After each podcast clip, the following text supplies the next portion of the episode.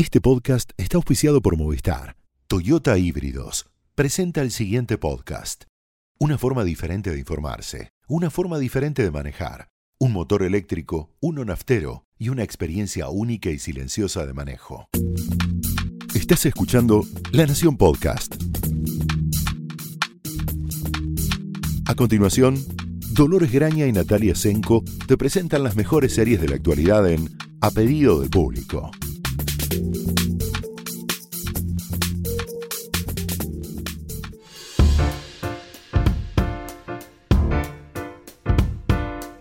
Hola, bienvenidos a un nuevo episodio de A Pedido del Público. Mi nombre es Dolores Graña Yo soy Natalia Tresenco.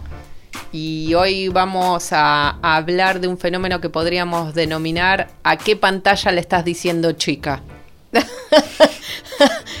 La verdad, eh, se me ocurren muchas cosas que podríamos decir sobre eso. Por ejemplo, que hace, no sé, 8 años, 10 años, nunca nos hubiéramos imaginado ver todo un programa en el celular, por ejemplo. Pero ese no es el tema del que vamos a hablar. Pero podríamos otro episodio hablar de dónde vemos las series que vemos y cómo eso cambia nuestra percepción de lo que vemos, ¿no? Pero bueno. Claramente. Eh, pero esto es también un fenómeno impensable incluso para nosotros desde el periodismo especializado en tan poco tiempo. Sí. Que nos parezca normal y frecuente ver estrellas, o sea, flamantes ganadores del Oscar a Mejor Actriz en la pantalla de la televisión al año siguiente. Imposible. O sea, empecemos, ya sé que esto lo hemos dicho, lo habrán leído 20 veces, pero Meryl Streep, ¿entendés? Meryl O sea- Streep en televisión. O sea, no. Haciendo un personaje secundario.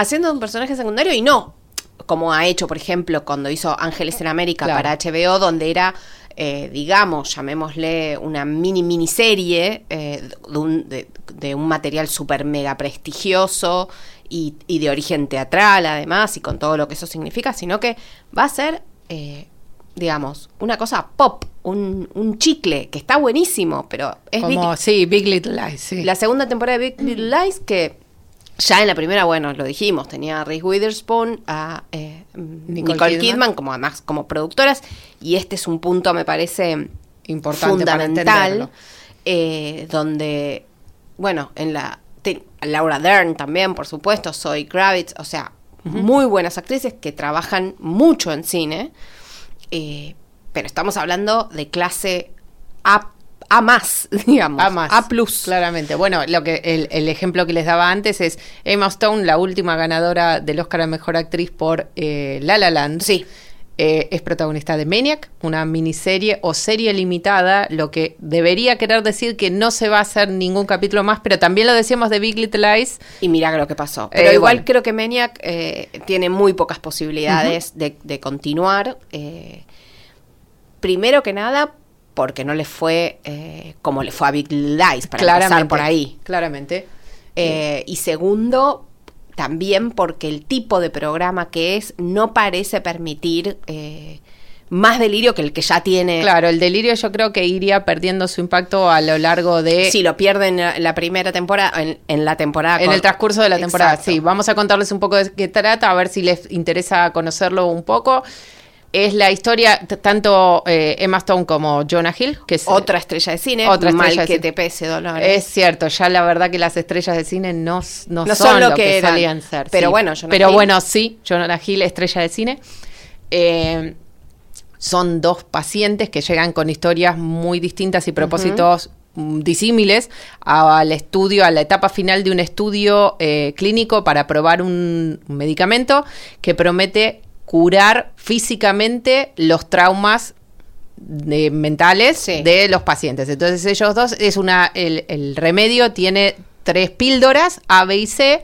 Cada una de ellas primero muestran cuál es el trauma, lo enfrentan al paciente con el trauma y esperan la C sea la de la curación. Obviamente que nada funciona como debería funcionar. Estos dos personajes se desarrollan un vínculo muy fuerte que incluso vence a la computa supercomputadora suerte de HAL 9000 traumada que maneja el experimento. Ay, ay, ay, ay, ay. Hay como la- muchas cucharas en ese plato, muchos registros No, diversos. No olvidemos además que está ambientada en una especie de Nueva York alternativa. Eh, entre setentosa y Ochen- futurista. Sí, ochentosa Blade Runner 1982, Eh, una cosa así. Un pastiche importante, muy atractivo eh, visualmente, muy atractivo visualmente. Eh, yo creo que es, como he dicho, de otras series en muy diferentes sentidos, como por ejemplo, bueno, casualmente True Detective, sobre todo la segunda temporada, pero también la primera temporada, digo casualmente porque está dirigida ambas, eh, la primera temporada de True Detective y Maniac por Gary Fukunaga, que a mí me parece un, un realizador muy interesante, pero que en el caso de las dos cosas que hizo en televisión, es más estilo que contenido. Bueno, de hecho es el nuevo director de la próxima película de James Bond, gracias Bueno. a lo bien que se ve Maniac. Lo que no sabemos es si, aparte de verse bien, va a resultar bien. Eh, en, en por base a suerte- Maniac, mm, Por tenemos dudas. en Bond volvieron los guionistas que eh, Danny Boyle había, les había mostrado la puerta, digamos, cuando era el director de Bond 25. Volvieron los guionistas que trabajaban con el personaje desde eh, Casino Royale. Ajá. Para cerrar también eh, la etapa Daniel Craig de Bond. Pero bueno, Fukunaga es un tipo que tiene ideas, que tiene obviamente mucho talento para la puesta en escena. Ahora, para mí, en televisión, en bueno, y también en la película original que hizo para, para Netflix, es más cáscara que contenido, por ahora. Vamos a ver. Eh, pero lo que sucede con Menia, que es eso? Lo empezás a ver y te deslumbra. Te deslumbra también que tiene un tono difícil de agarrar. eh, y sobre todo lo que decíamos, y al, al punto de, de este episodio que estamos eh, desarrollando, eh, sin Emma Stone creo que sería muy difícil de mirar Maniac y gracias a ella es eh, se disfrutan algunas porciones. Sí, algunas que mucho. tenemos que contarles que cada eh, etapa del, del proceso adquiere un registro en un género cinematográfico tradicional que puede ser las eh, la, qué sé yo, hay un episodio dedicado a la fantasía tipo El Señor de los Anillos, hay otro que es como un potboiler de los 40 que también es bastante bueno, que ya hace como de una mujer fatal. La serie se va enamorando del personaje de Emma Stone y de sus múltiples recursos. porque- porque- Ya solo la cara de Emma Stone cuesta, Sí. cuenta muchísimo más que Jonah Hill en toda la el relato, vida, pero bueno. En toda su vida. Eh, no, bueno, y Hablando de True Detective, Mahershala Ali, otro Sí. ganador del Oscar, Sí. es el protagonista de la tercera temporada de True Detective. Ya sin Kari Fukunawa, sí. vuelve Nick Pisolato, no sé, agárrense fuerte. Sí, o sea, puede sí. ser el regreso a las fuentes, tampoco son unas fuentes que No, no, no, por demasiado este, profundas. Claro, por este lado nos hayan volado la peluca, No. pero puede ser también True Detective Hay- 2 y hay que ver. bueno, hay que ver. veremos. Eso Sí. es el año que viene. Pero eso, bueno, y, y después mm, tenemos otra mega ganadora del Oscar, mega estrella, mega todo. O sea, para mí. eh, Mega. me- o sea, el, el- el horizonte empieza y termina ahí, que Ajá. es Julia Roberts. Claramente, sí. em, que ahora, en pocas semanas, eh, 2 de noviembre. ahí va, eh, llega con Homecoming eh, a Amazon, Amazon Prime Video, eh, que es un drama de espías. Yo diría que nosotros diríamos que es un unitario. Sí, porque Eh, son 10 episodios de media hora cada uno. Eso es lo raro, digamos. Escritos y dirigidos por el creador de Mr. Robot. Exacto, que hizo todo. eh, Sam realmente, eh, en términos que, que es algo que eh, acompaña bastante este, este paso que decimos de las estrellas del cine a la tele, que en general eh, se trata de proyectos donde hay un autor muy claro, eh, por ejemplo, en el caso de Big Little Lies, eh, bueno, las productoras eran, eh, eran Nicole Kidman y Reese Witherspoon, pero además estaba Jean-Marc Vallée como, como director, o sea, hay alguien que tiene, la batuta no es eh, eh, una serie de 25 capítulos claramente, son limitadas, está mu- muy claro el cuento que se quiere contar y es ahí donde las estrellas eh, de cine sienten que tienen un guion que les permite hacer ese paso y no solo eso, sino que tienen un guion mejor del que podrían tener si esto se lo ofrecieran para hacer en cine. Eh, en el caso de Homecoming y Julia Roberts, eh, no, no creo, nadie duda de que Julia Roberts sigue recibiendo guiones para hacer en cine y tiene ofertas, pero no sé si tiene eh, las ofertas de un autor joven y fresco y exitoso como es Ismail en la televisión, en el cine. Y que la pueden conectar sobre todo con nuevos públicos que no necesariamente van a ver una de Julia Roberts como la gente de más 40. Se los pierden. De hecho, este registro es más bien de suspenso, Sí. más bien de espías, es aparentemente una agencia que se dedica a reinsertar a espías o soldados eh, luego de misiones no exitosas, en fin, no se sabe mucho, está basado en un podcast de ficción. Eh, del mismo nombre, por si quieren ir a verlo. Básicamente lo que aparentemente va a ser la gente que pasa por este consultorio que tiene el personaje de Claro. Julia Roberts, en cada uno de esos capítulos se va a contar una historia y descubriremos un poco más de qué es lo que realmente hace su personaje. Falta relativamente poco, ya, ya sabemos, es el mes que viene.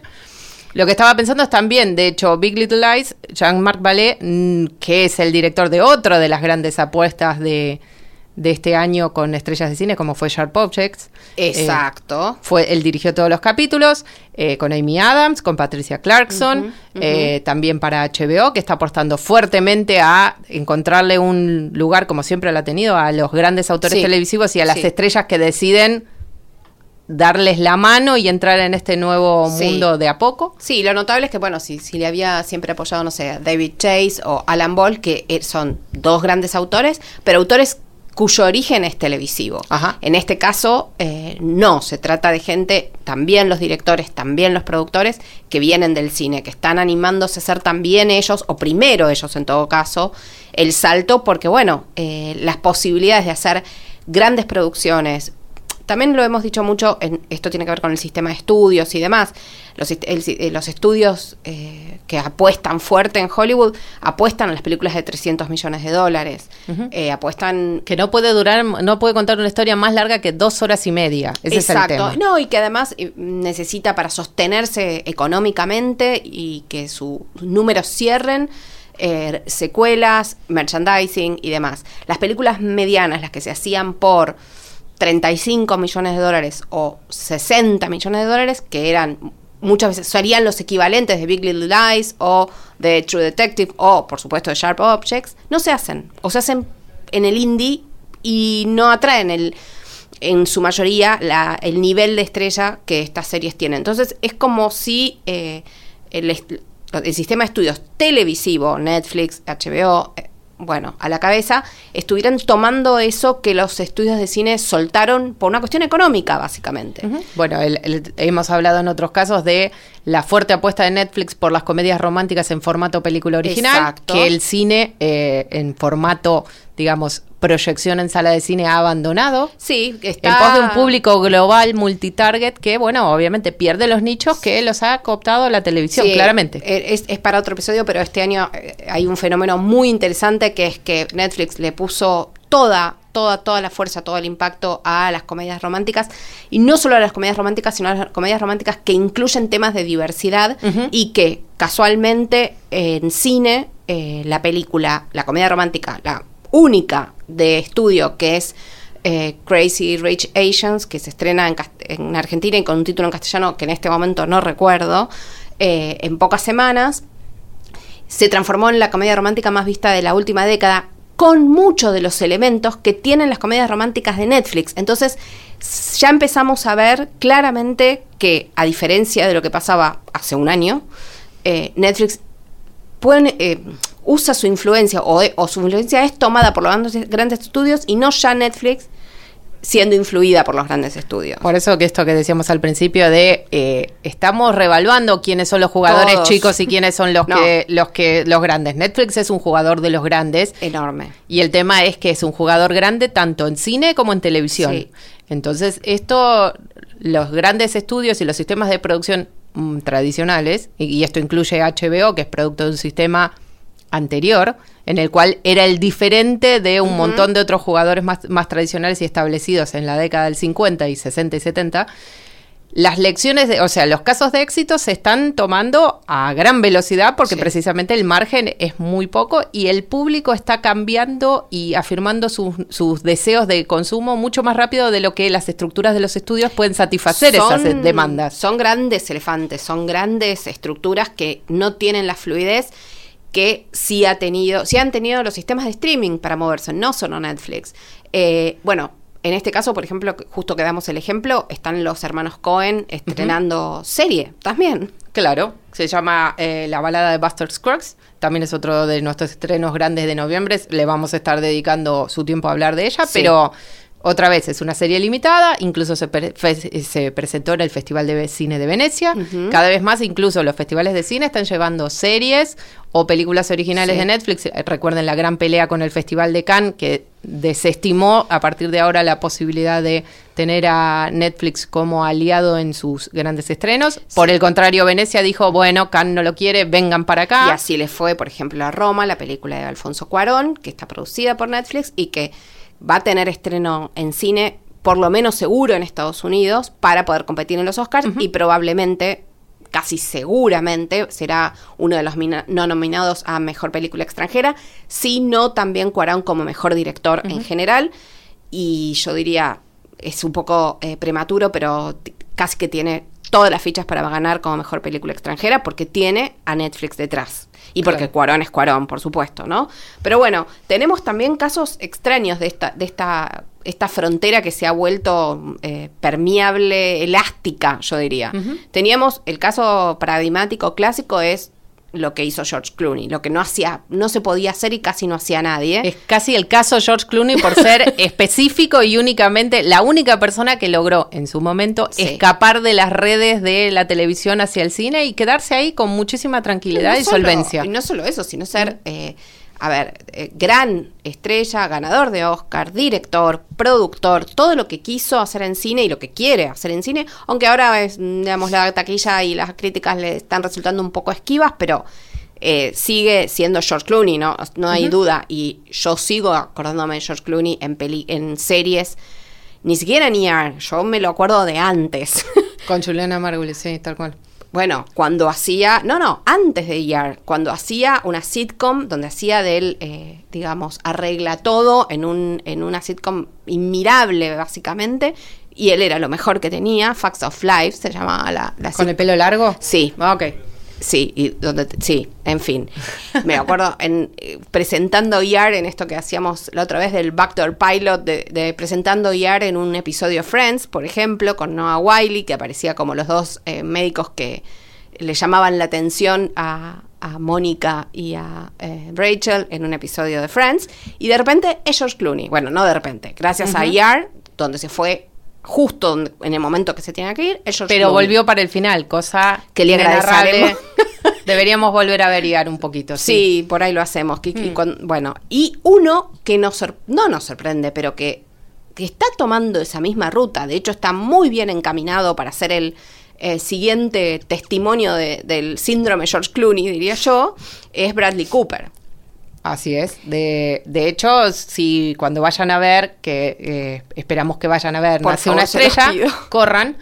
eh, van a poder ver a varios compañeros de la serie en la que debu- Fabuloso. debutó Bradley Cooper, alias, entre paréntesis, otro caso para esta situación, Jennifer Jennifer. Garner, protagonista de la nueva serie Elena Dunham en HBO, que se Camping, estrena ahora en, en mitad de- también en noviembre, 11 de noviembre. y que eh, empezó claramente en televisión, estuvo en Felicity, eh, fue la protagonista de Alias, dos producciones de J.J. Abrams, y luego hizo un salto, digamos, no del todo exitoso al cine. Eh, es una muy buena actriz, pero no ha tenido, sí en el cine indie, pero no ha tenido protagónicos fuertes. Ella es Yo creo que son esos casos en los que el cine no sabe qué hacer con Yo esas también. estrellas. Les encuentra mucho atractivo, pero nunca ha logrado Ella, encontrarle ejemplo, un vehículo para su lucimiento. No, digamos. estaba, por ejemplo, fabulosa, así como En la Jason joven, Bateman. la joven vida de Juno. estaba. Exactamente. Ellos dos estaban fantásticos en esa película, pero Bateman ha logrado con su estilo eh, poder mm, llevar adelante películas y ser protagonista de películas que le va muy bien, además de continuar en, en televisión. Ella en cine, mm, eh, sí en el, en- por ahí en el área más indie tiene más suerte, pero no, bueno, no termina de encajar. Le quisieron hacer con Electra eh, la gran... eh, Uf. uf, Cuando uf. retomemos superhéroes, eh, podemos. qué daño que le han hecho, qué daño que le han hecho al personaje y a ella misma, porque es una actriz muy eh, buena y físicamente era muy interesante, digamos. Bueno, en Alias trabajo. era básicamente un papel muy físico, muy, de acción. Bueno. Bueno, y decíamos, en, en la, en Nace una estrella, que es dirigida y protagonizada por Bradley Cooper y Lady Gaga, por supuesto, una película que no, no nos vamos a cansar de recomendar, más allá de que acá no hablemos específicamente de recomendación de películas.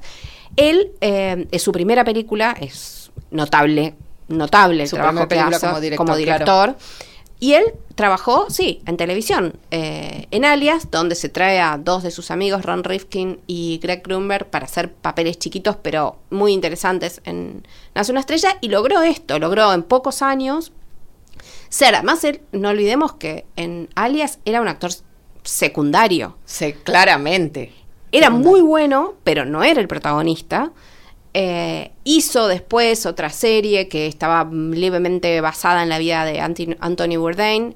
Eh, no funcionó como, como se deseaba y la cancelaron a la primera temporada. Y luego empezó a hacer pequeñas cosas en cine eh, hasta que su sociedad con David O. Russell y con eh, Clint Eastwood lo trajo a un lugar, ya podemos decir tranquilamente, de estrella de cine con peso propio y ahora autor de con cine. muy muy interesantes resultados. Aparte se- eh, van a poder descubrir varios toques, eh, claramente Eastwood, pero también David O. Russell en, Yo creo que sí. en, la, en la fortaleza de las actuaciones, una cosa muy espontánea. La actuación de Lady Gaga, bueno, que Sí. también ha pasado, ya lleva un Emmy por su trabajo en televisión. Mm, Bueno, Vamos a ver que va eh, en un registro bastante menos realista que el de Nace una estrella, Sí. que es básicamente todo lo que está bien con Lady Gaga.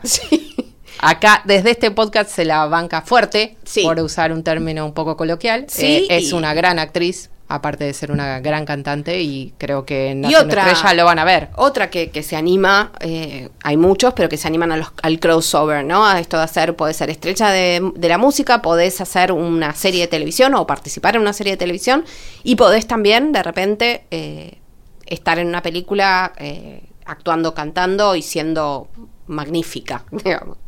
Y de hecho, si se, si notan que estamos hablando de muchísimas estrellas mujeres Mm. haciendo el paso del cine a la televisión, es básicamente muchas de ellas lo han dicho muy explícitamente. Sí.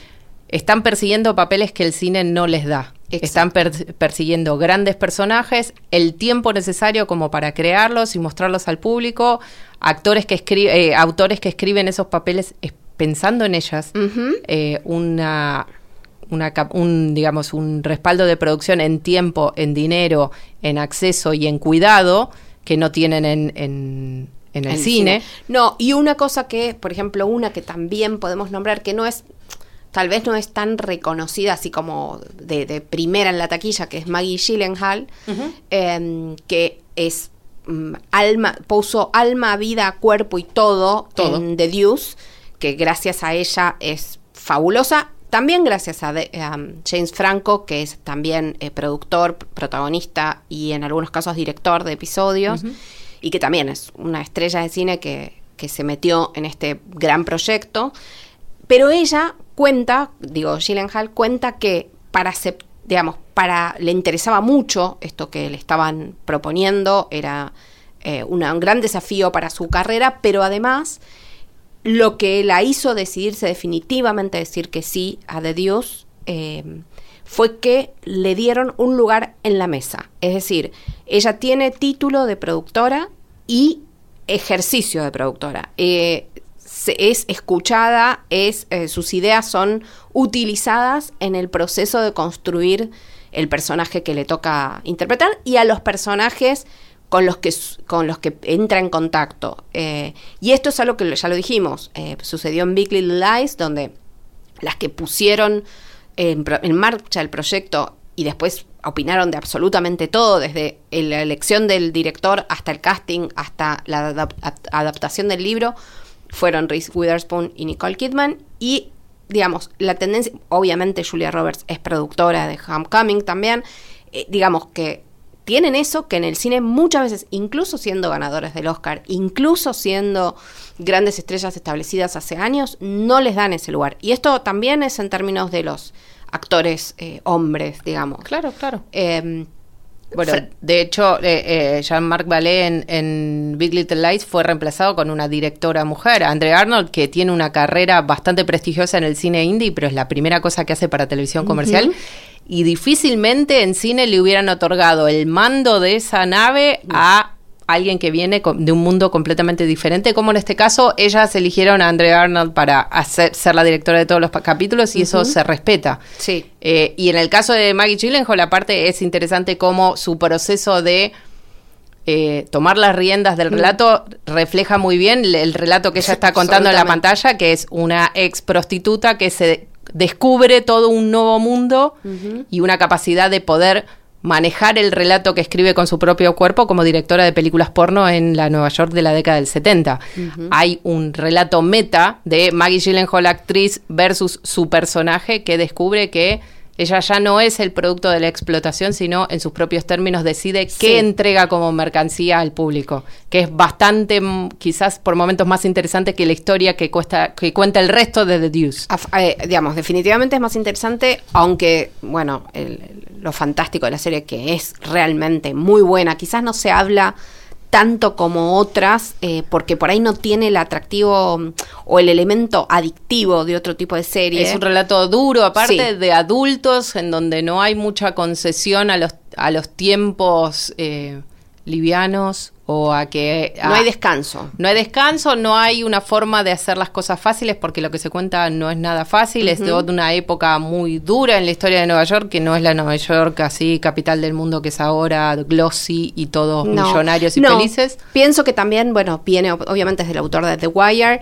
entonces viene de otra época también de la era dorada de la televisión, más cercano a eh, lo que era Sopranos y demás, en el sentido de que no necesitaban esas series que marcaron una época y abrieron la era que estamos viviendo ahora. No necesitaban del gancho, no necesitaban del cliffhanger, aunque los tuvieran, no importa. Casi que tampoco necesitaban de la serialización, de contar una historia clara todas las semanas. Lo que tenían era un universo, y eso es lo que tiene The Deuce, y por supuesto que tiene unos actores fabulosos que lo llevan adelante, siendo, eh, eh, digamos, eh, claramente James Franco y Maggie Gyllenhaal eh, realmente perfectos para los papeles que están haciendo. Bueno, en el caso de Franco, dos papeles además. Pero bueno, tiene eso. El- la televisión les está permitiendo poder ser algo más que esa gente que se pone frente a la cámara y decimos... Empleados. Exacto, y que decimos, ah, cuánto carisma, cómo, bueno, está bien, sí, tienen carisma, son buenos actores, pero además también tienen la posibilidad de ser artistas más integrales. Que la televisión está dando esto eh, parece un contrasentido absoluto. eh, siempre lo pensamos como la posibilidad de que el cine, en alguno de sus rincones más eh, experimentales o más de búsquedas artísticas, le dieran esto a sus actores. Bueno, no. Está el cine, de hecho, cada vez lo está permitiendo menos y la televisión está siendo un terreno absolutamente fértil para estas experimentaciones en todo caso. Y de hecho, hablando de, de experimentos, lo, lo poco que sabemos de mm, los Romanov, que es otro, otro proyecto, el, el nuevo proyecto de Matthew Weiner, el creador de Mad Men, eh, está repleto de estrellas de cine, entre ellas, por ejemplo, Isabel Huppert. Sabemos que está centrado en las vidas de gente alrededor del mundo que cree ser O es, no o sabemos. es, no sabemos dónde está puesto el énfasis. Eh, descendientes de la familia eh, del último de los zares de Rusia. Exacto. Eh, recuerden la historia de Anastasia, Romanov y demás. Eh, la serie se estrena a la brevedad, 12 de octubre en Amazon Prime. Eh, y el elenco es, es enorme, gigantesco. Isabel Huppert es el nombre más extravagante de un montón de otros nombres Sí. conocidos. Están muchos de sus amigos de Mad Men. Amiguitos de Mad Men, ajá. Pero un proyecto coral que transcurre en varias partes del mundo se- con una idea, fuerza un poco mm, poco específica, realmente esa cantidad de, de libertad para proyectos difícilmente podría ocurrir en el cine. Sí, no, Sabemos no. que es una antología, eh, con lo que la- la- el ar- los riesgos que es capaz de correr la televisión, un poco por la inmensa billetera, digamos, que, ti- que destina Netflix para sus contenidos, que es cerca de 12 mil millones de dólares este año nada más. Sí, que después se contagia al resto de los streamings y también los canales premium que tienen que de alguna manera no tienen esa billetera tan extensa eh, y profunda, pero sí tienen que tratar de eh, ir de alguna manera a la par. Entonces también suceden experimentos y cosas como The Young Pope, que bueno, trajo o puso a Jude Law en un lugar que también, no olvidemos, en, hace no tantos años, a comienzos de los de 2000, Jude Law estaba era protagonista de todas las películas Ajá. grandes de Hollywood. Bueno, de hecho va a ser uno de los protagonistas de una película de Marvel del año que viene, Captain Marvel. Exactamente, está en Animales Fantásticos eh, ¿Y cómo encontrar? y cómo encontrarlo segunda parte, porque ahora le achicaron Sí, el sí, los título. crímenes de. Grin- sí, bueno, es Al- Albus Dumbledore ahí, o sea, sigue siendo una estrella de cine, tal vez no es ahora el chico dorado que era hace 15 años, porque ya no es un chico. Eh, y después hace una serie como The Young Pope, que ya tiene segunda temporada. eh, Paolo Sorrentino es un autor eh, deformísimo para Hollywood y sin ya embargo... para el cine, o sea que... Claro, eh, sin embargo, The Young Pope le fue muy bien en todo el mundo. Esta segunda temporada va a sumar a otro nuevo papa. No tenemos muy en claro cómo se va a resolver. No creo que por el realismo. En No, el caso porque de no era eso. Eh, pero realmente la serie funcionó muy bien en todo el mundo con elementos que a priori no parecían para el gran público y sin embargo, bueno, Sí. lo que tiene también tiene que ver con los modos de consumo, lo que hay infinidad de nichos en los que cada uno puede encontrar lo que le interese, no importa cuán pequeño sea el género que, que le importa y entonces hay producciones que para el cine la ecuación no funciona porque tiene que gustarle a mucha gente en un periodo muy corto de tiempo. El, cin- el- la televisión o el streaming en general permite ser mucho más exquisitos en nuestros consumos.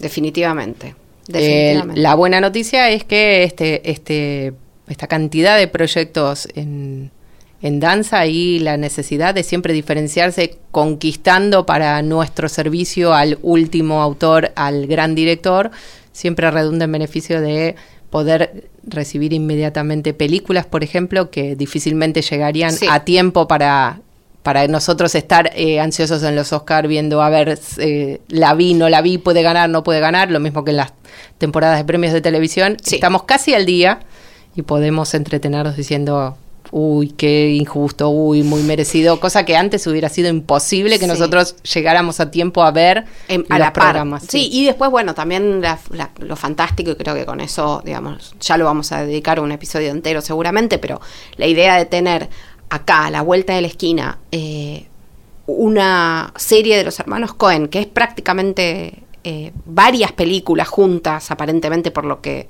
se dice de lo que se vio en, en Venecia, que no se vio toda la serie, sino una especie de conbollado. Vamos a ver qué significa eso. Eh, es, digamos, más que, más que entusiasmante para el que está sentado frente al televisor y, o la pantalla, cual sea, la chica, la grande, la mediana, la mínima, y tiene la posibilidad de ver unos autores ahí al alcance de la mano. Sí, de hecho ya eh, hoy creo que mencionamos cinco o seis series que entre octubre y noviembre van a estar disponibles acá en la Argentina con eh, actores y autores de primera línea, así que vamos a hablar de ellas en la medida que vayan saliendo, pero ciertamente es para entusiasmarse de lo que pueda venir en 2017, 2017, 2019, perdonen ustedes, vivo este en este año y más allá. Bueno, con esto los dejamos hasta un próximo episodio, eh, que sigan bien, nos vemos la próxima. Esto fue A Pedido del Público, un podcast exclusivo de La Nación. Escucha todos los programas de La Nación Podcast en www.lanacion.com.ar. Suscríbete para no perderte ningún episodio. Estamos en Spotify, Apple Podcast, Google Podcast y en tu reproductor de podcast favorito. Seguí escuchando La Nación Podcast.